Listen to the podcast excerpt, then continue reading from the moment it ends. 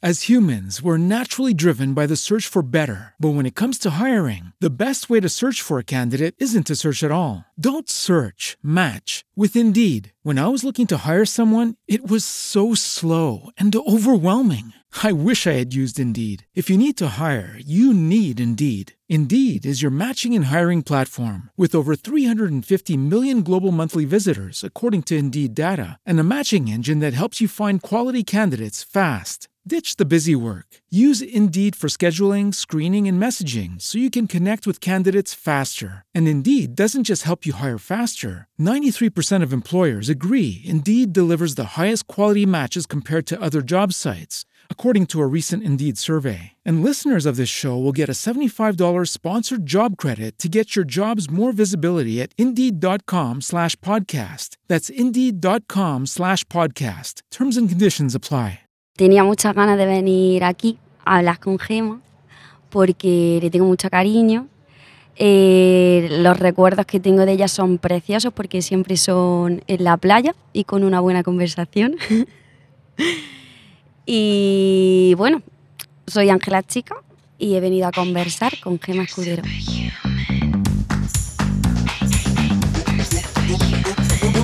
Racing, feel the rush, body aching, final push, final push, final push, final push, final push, game on, game on. Conversar, un podcast de Gema Escudero.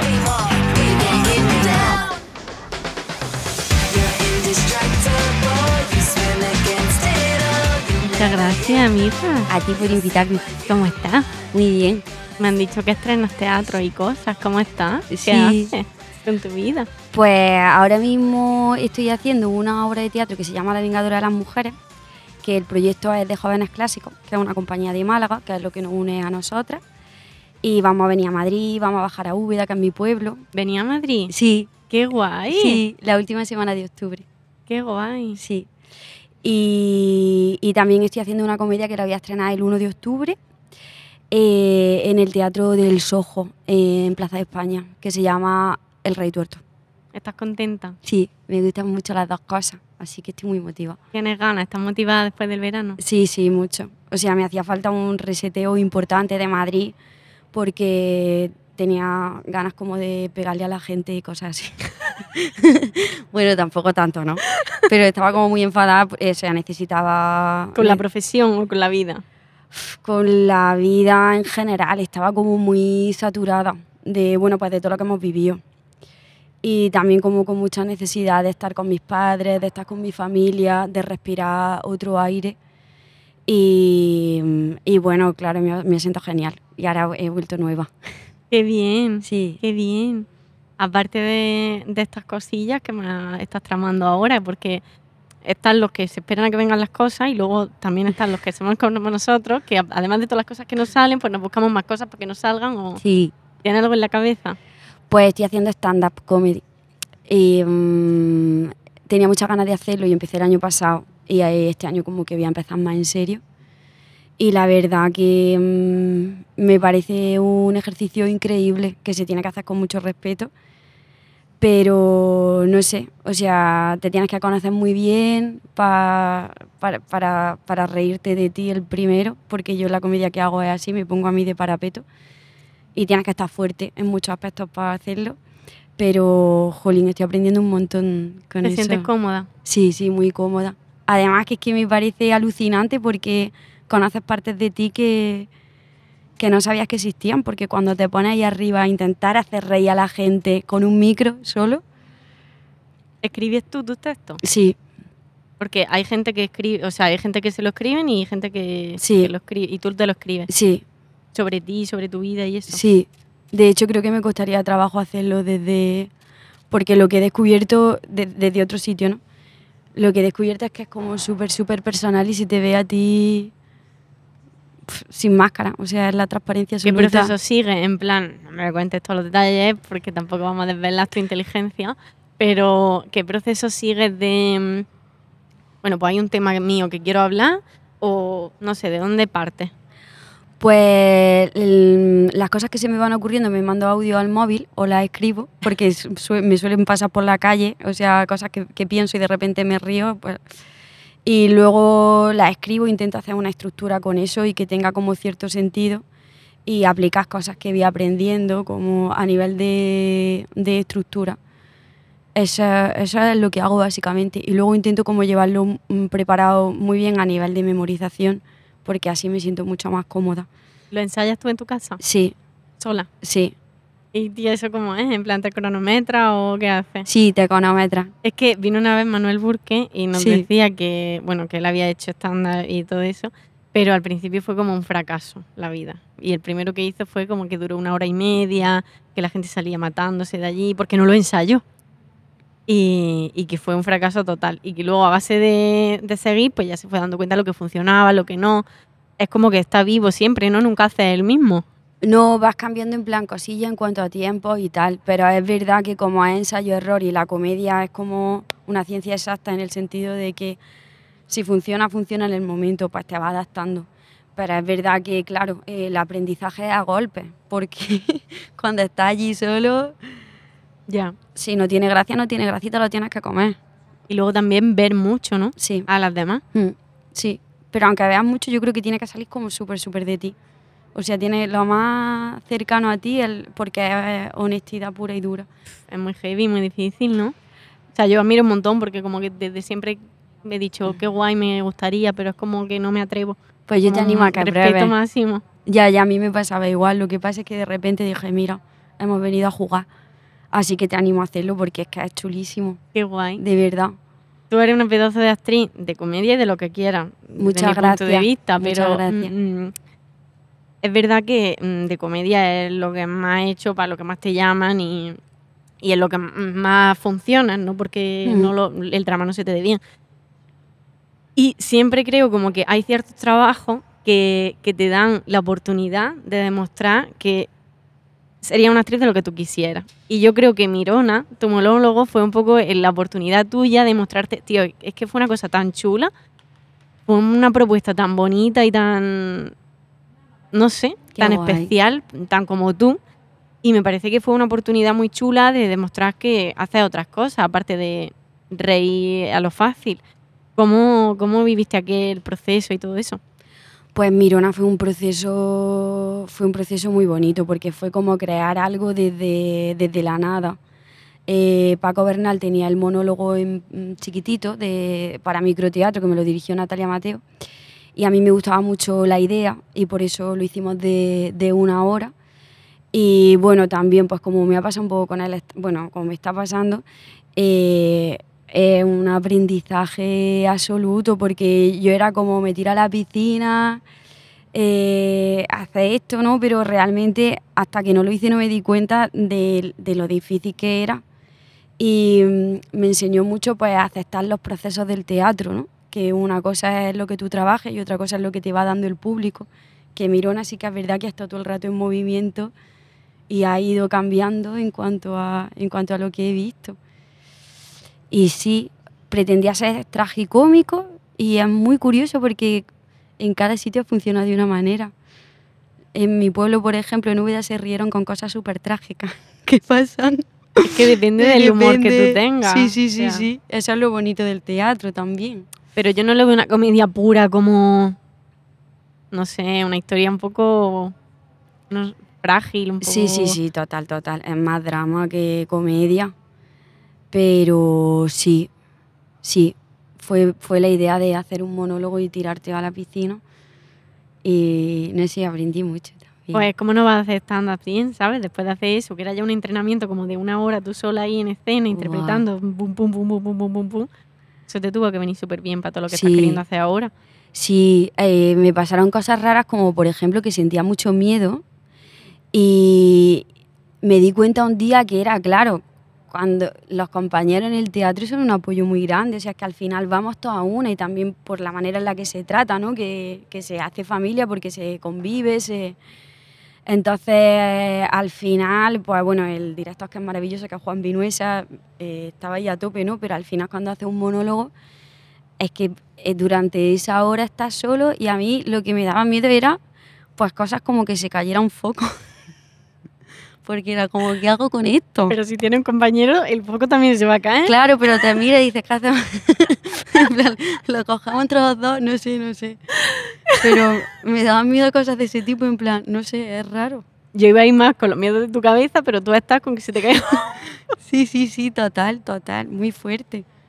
Pero bueno, muy guay, fue una experiencia increíble. Hablas de los miedos. ¿Qué, miedo- ¿Qué miedos tienes tú como actriz? Como actriz, pues más que a la hora de afrontar el trabajo, eh, sí que he tenido miedo a la hora de, mm, de afrontar la inestabilidad de- que tiene este oficio, ¿no?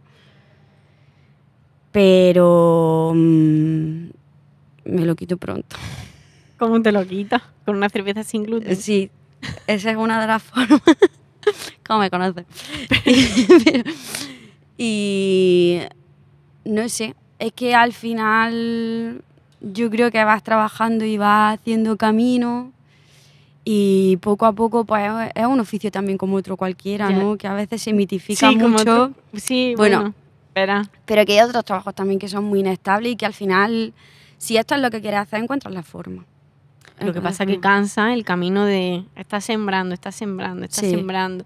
Ya, pero ¿y cuando recojo? Sí, sí, sí. O sea, sí, sí, y, y de, y de sembrar no como sí, todo el rato. sí. Entonces, a mí la inestabilidad también me cuesta, es un tema que me, que me cuesta mucho. Sí, sobre Y- todo en ciertas edades, ¿no?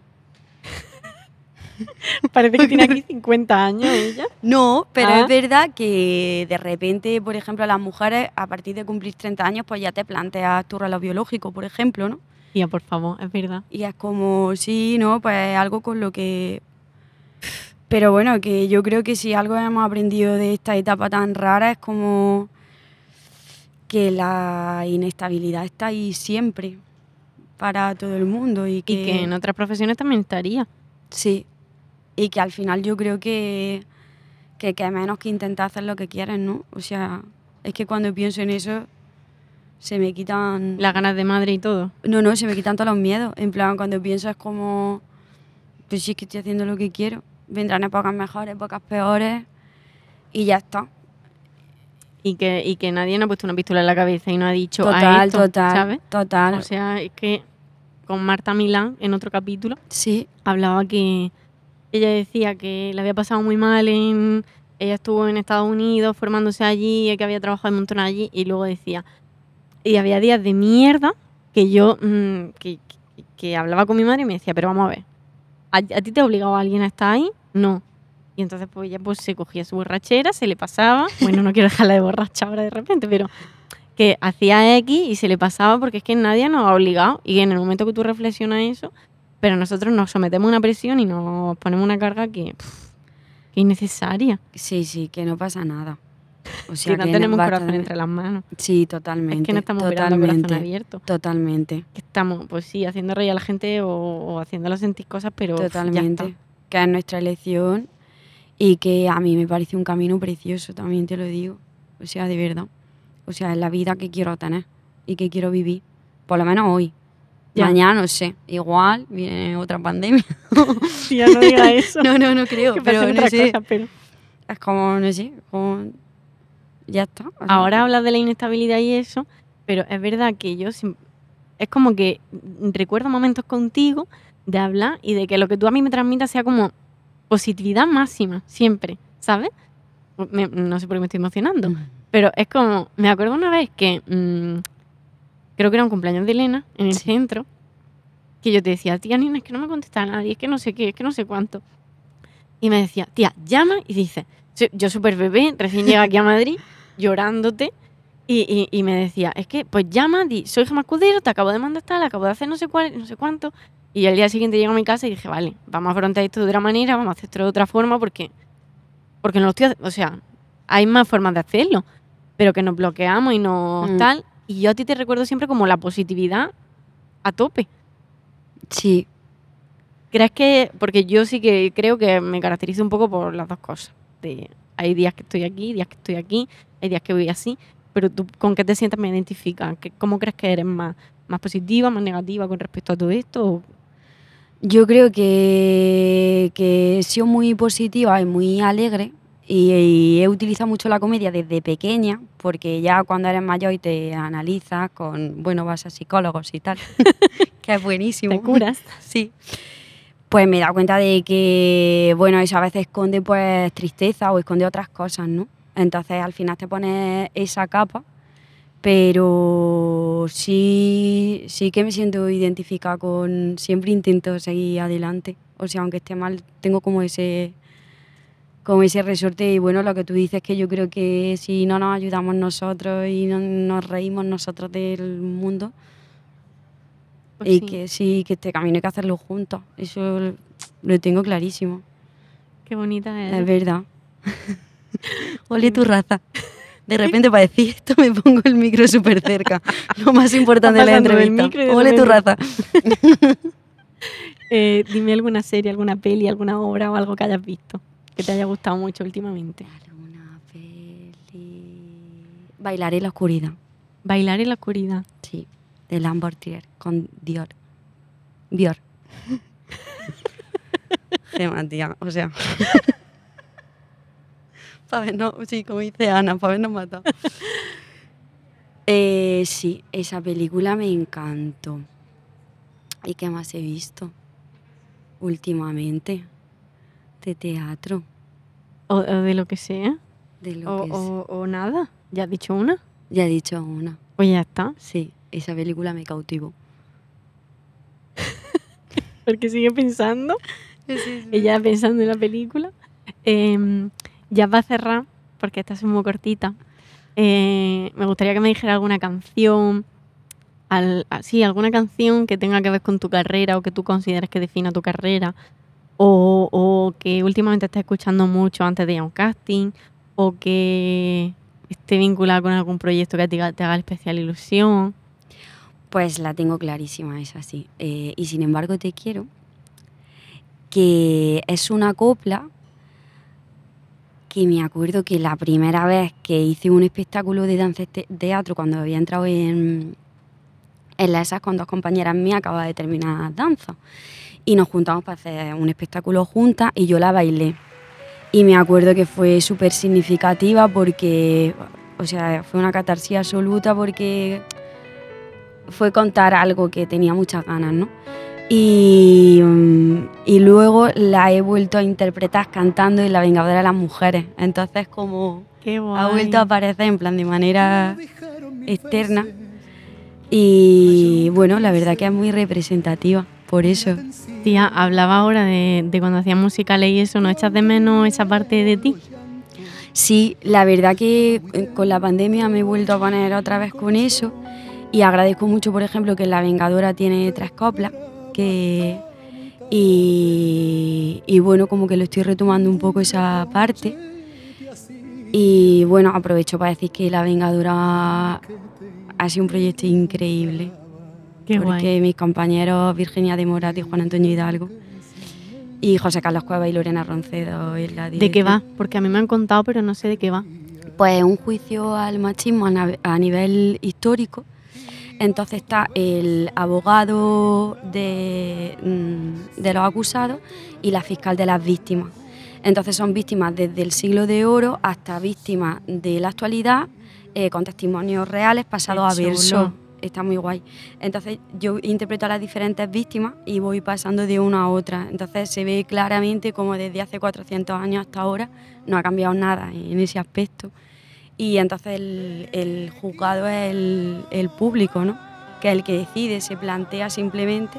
Es un juicio abierto en el que las víctimas por primera vez hablan eh, como se debería hablar en un juicio, en plan sin las limitaciones que te ponen las preguntas y bueno, pues se ven claramente las partes del aspecto legal que fallan.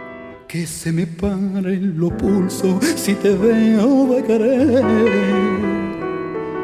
Que las campanas me doblen si te falto alguna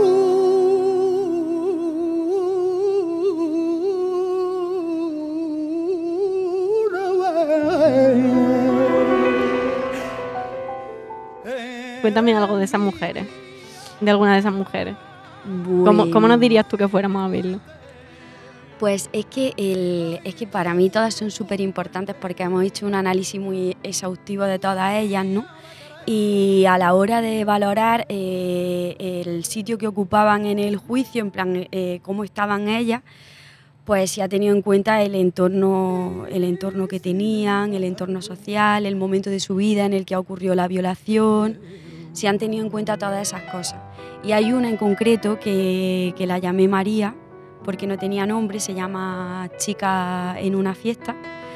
Y bueno, mm, eh, conecté con ella muy rápido porque, porque me, me provocaba, buah, era como la más pequeña y, y estaba totalmente desprotegida en su entorno social y siempre he pensado que después del juicio ella se iba a quitar la vida.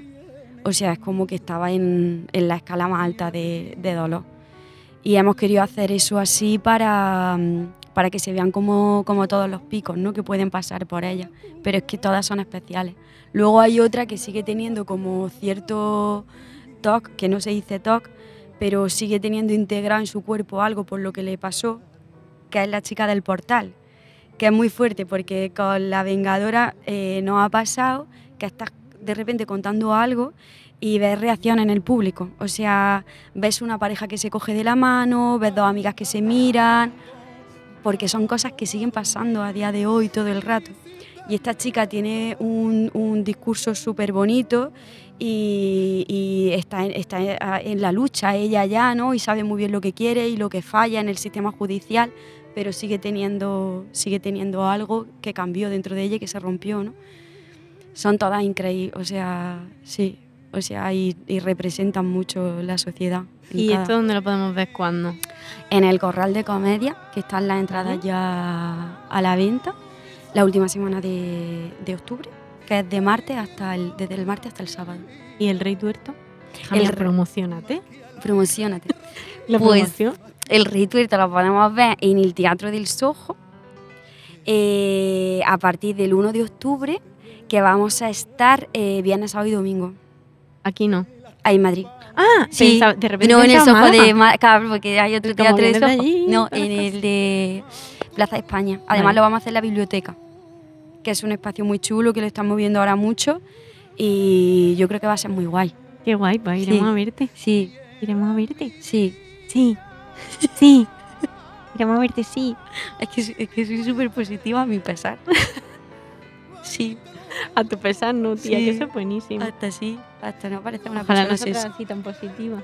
Eres maravillosa. Eh, mm, pero, pero un poco más negativa. Bueno, no pasa nada. Muchas gracias por haber venido. A ti, a ti ha sido un súper placer. Gracias. Te quiero más que a mis ojos. Que muchas gracias a Nine, a Cristina de Pedro, que están hoy aquí los dos, Pedro y Cris. Y muchas gracias a Cele por producir este podcast y al Hotel Oliyu por prestarnos el espacio Universe. Hasta luego, Mari Carmen. Hasta luego, Mari Carmen. Adiós, guapa. Adiós. Gracias. A ti. Adiós. ¿Ya está? ¿Qué pasa? Cortamos. Ya, no, ¿ves cómo no he dicho bien la película? ¿Qué película? Bailar en la oscuridad, de Lars von Trier. ¿Se dice así? La Pontrier, sí. ¿Lo he dicho bien? Yo tengo que decir ese nombre, me evito decir la película. La Pontrier. Claro. es como que...